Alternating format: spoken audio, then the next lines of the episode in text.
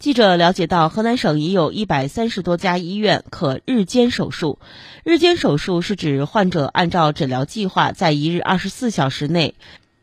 出院手术非常成功，因病情需要延期住院的特殊病例，住院时间不超过四十八小时，因其手术效率高、住院时间短、医疗成本低，得到越来越多患者的认可。